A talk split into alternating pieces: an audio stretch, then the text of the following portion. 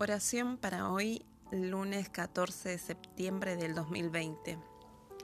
Cuando hayan pasado esos días, el pacto que haré con la casa de Israel será el siguiente. Pondré mi ley en su mente y la escribiré en su corazón. Yo seré su Dios y ellos serán mi pueblo.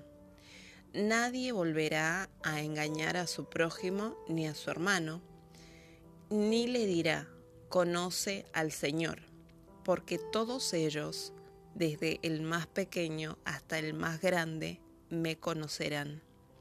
Y yo perdonaré su maldad y no volveré a acordarme de su pecado. Palabra del Señor. Jeremías 31 del 33 al 34. Señor, Padre nuestro que estás en el cielo, estamos esperanzados en ti, algo que nunca deja nuestros corazones es la promesa que tú serás nuestro Dios en Jesucristo. Deseamos perseverar firmes así con seguridad y confianza.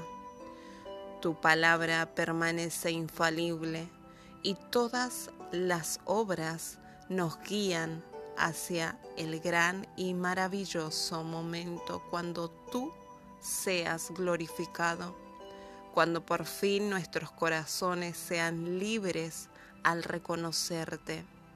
Nosotros estamos esperanzados a ser libres de nuestras propias acciones, libres de todos nuestros miedos e indecisiones libres de todo sufrimiento y angustia, porque sabemos que tú, oh Dios, eres nuestro Padre.